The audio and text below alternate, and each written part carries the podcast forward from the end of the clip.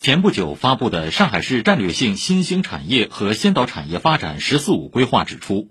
将高起点规划建设生物医药特色产业集聚区，其中宝山将打造北上海生物医药高端制造集聚区。在张江研发加上海制造格局中，基础相对薄弱的宝山靠什么成为上海生物医药产业版图的重要一极？请听报道。六点八六平方公里的北上海生物医药产业园，由罗店工业园、锦益产城融合区和宝山工业园三个片区组成。发展生物医药具有一定的挑战，和张江比研发没有优势，和临港或其他区比政策优势也不明显。但在核心板块，罗店工业园区副总经理周东波眼里，园区的长板也很明显，比如区位和空间载体优势。跟其他的生物药为特色的园区相比，具有了上海市中心商务的便捷度，同时又具备郊区生产生活、商务商业的低成本。宝山其实还是上海北部的一个工业基地嘛，产业用地的这个空间啊比较丰富的，服务链也比较齐全。正是相中这些，国盛产投宝山药股项目选择入驻于此。目前占地一百亩的一期项目已进入建设阶段，预计明年底竣工开园。达产后，预期将实现一亿元以上的税收，十亿元以上的产值。二零二五年整体达产后，预计年销售收入达三十亿元。上海国盛产投副总经理刘涛介绍，宝山药股将会承载张江的溢出效应，留住上海的优质生物医药企业。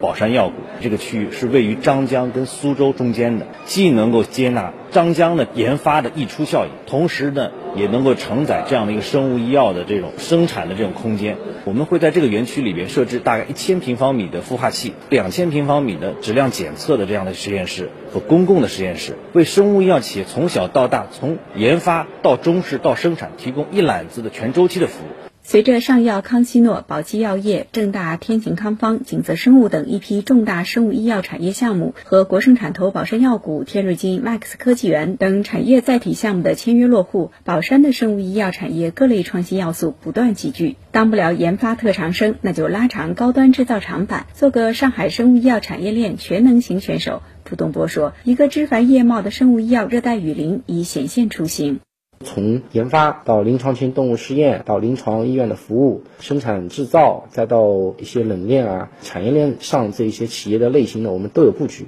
就会形成了一种产业的集聚，产业氛围会感觉会非常的好。企业的朋友圈不断扩大，宝鸡药业生产线尚未建好，就在园区的牵线搭桥下，与园区内另一家制药企业签署了委托加工协议，区内产能随之放大。专注于研发、生产、销售全系列消化、呼吸、内窥镜、微创诊疗器械的埃尔顿医疗，迁入宝山工业园后，工厂的产能、设备、设施都进行了升级。公司总经理何浩翔更加坚信未来可期。我想把整个消化的产业链聚集到宝山来，我们做更精准的一个生物医药的一个配对，相信以后对我们的整个生物医药的产业一定是有个很好的推动作用。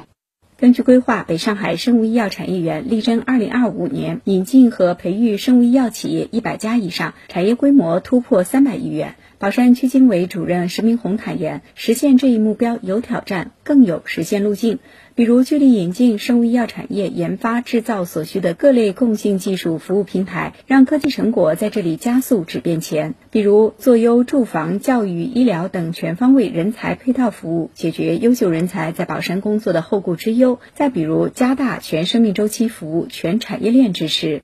现在整体的发展态势非常好，引进的企业能级。很高，对外的产业的影响力、吸引力正在快速的增强。通过若干年的努力，把我们宝山真正的打造成为上海生物医药产业发展的高地。以上由记者李世梅报道。